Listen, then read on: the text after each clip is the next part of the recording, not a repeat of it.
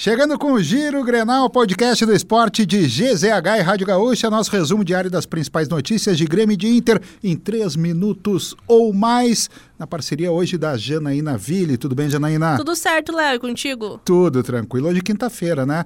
2 de fevereiro de 2023, feriado em alguns lugares, em outros não. É, e começando pelo Inter, que teve jogo na tarde deste feriado e venceu o Ipiranga por 3 a 0 em jogo que foi disputado no Beira Rio.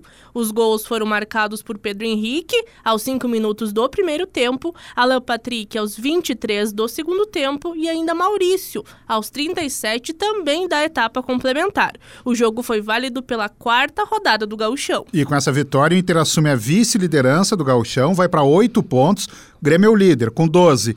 Próximo compromisso do Colorado é no domingo, 8 e meia da noite, contra o Novo Hamburgo fora de casa, lá no Estádio do Vale, em Novo Hamburgo. E após a rescisão com o Inter, o centroavante Mikael foi anunciado pelo América Mineiro. O atleta chega ao time de Minas Gerais com contrato de empréstimo até o fim da temporada. Desde que chegou a Porto Alegre, ele teve dificuldade física, não conseguiu perder peso e esteve em campo por apenas 13 minutos. Vamos falar de Grêmio?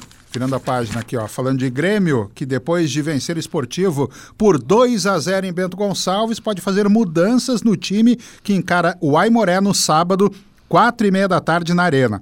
Uma das justificativas é o desgaste do jogo no estádio da Montanha dos Vinhedos. E o planejamento do time que enfrenta o Aimoré começou a ser montado nesta quinta-feira, quando o elenco grimista se reapresentou no CT Luiz Carvalho. O diagnóstico da comissão técnica é de que os jogadores tiveram carga de esforço físico pela necessidade de furar o bloqueio da equipe da Serra. A atividade no campo foi direcionada especialmente aos reservas, enquanto os titulares fizeram um trabalho de recuperação física. A ausência da atividade no gramado foi o atacante Ferreira, ele que deixou o jogo em Bento Gonçalves com uma bolsa de gelo na coxa. Porém, segundo o clube, o jogador apenas foi preservado do treino para tratar as dores e não preocupa para a sequência do gauchão. Boa notícia para o torcedor do Grêmio. Siga o Giro Grenal na sua plataforma de áudio preferida, deixe a sua avaliação e ative o sininho para receber uma notificação sempre que o episódio novo estiver no ar. Produção dela, Janaína Ville, na técnica edição de áudio, Christian Rafael. E fica a dica, nos siga lá nas redes sociais no arroba esportes GZH. E tu viu essa notícia, Léo? A CBF hum. vai levar à votação a ampliação do número de jogadores estrangeiros por partidas aqui nos Jogos do Brasil. Uma demanda de muitos clubes brasileiros que foram contratar vários jogadores de fora. Pois é, não imaginava que já fossem levar isso em pauta agora. Quem sabe para o Campeonato Brasileiro. Né? É, é, tem uma ideia de levar para os clubes a deliberação e votação em conselho técnico.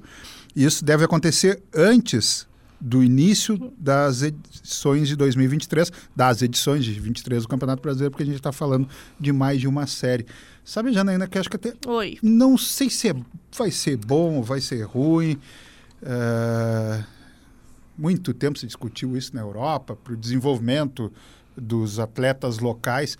Mas o fato é que o Brasil hoje tem poderio financeiro no seu futebol em relação aos vizinhos.